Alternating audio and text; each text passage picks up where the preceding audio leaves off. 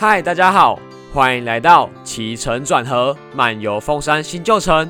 我是今天的主持人 Richard，欢迎您大驾光临我们的 Parkes 频道。不知道你现在正在做什么呢？也许是在台湾各地观光旅游，又或许是躺在床上正在聆听我们的节目。无论您现在身在何处，只要你想深入了解关于左营旧城与凤山新城的历史文化，都欢迎你与我们一起放松一下，轻松享受这趟旅程。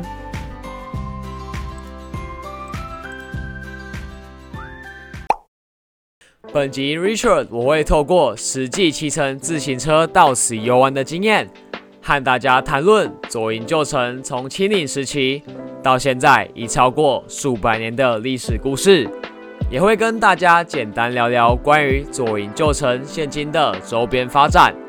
那我们废话不多说，赶快开始今天的主题吧。左营旧城为全台保存面积最广之古城。同时，也是国定一级古迹，为清朝政府来台统治后的第一所县城。在一七二一年朱以贵事件的破坏后，建造了全台第一座土造城墙。城内的许多建筑显现着从日治时期发展至今的历史风华。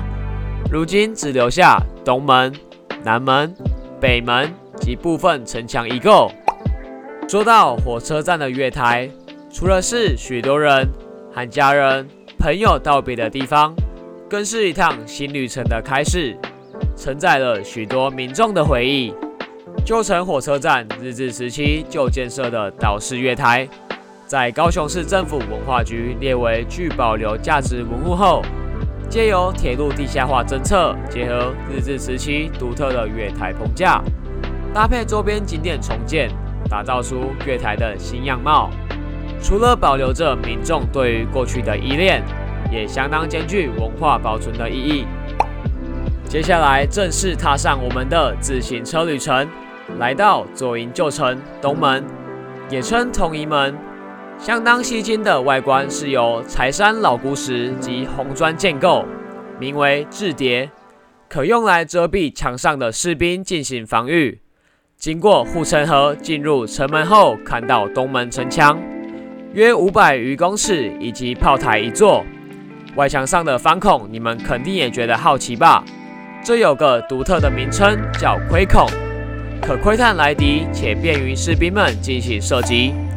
最后离开东门时经过的道路，为现今所保留下来的马道入口，皆以红砖铺设。今天的主题就告一段落。希望各位喜欢我本人所介绍的左营旧城主题。本集为第一集，之后有更多精彩故事等着正在收听这段 podcast 的你们去发掘哦。最后，我是主持人 Richard，我们下集见。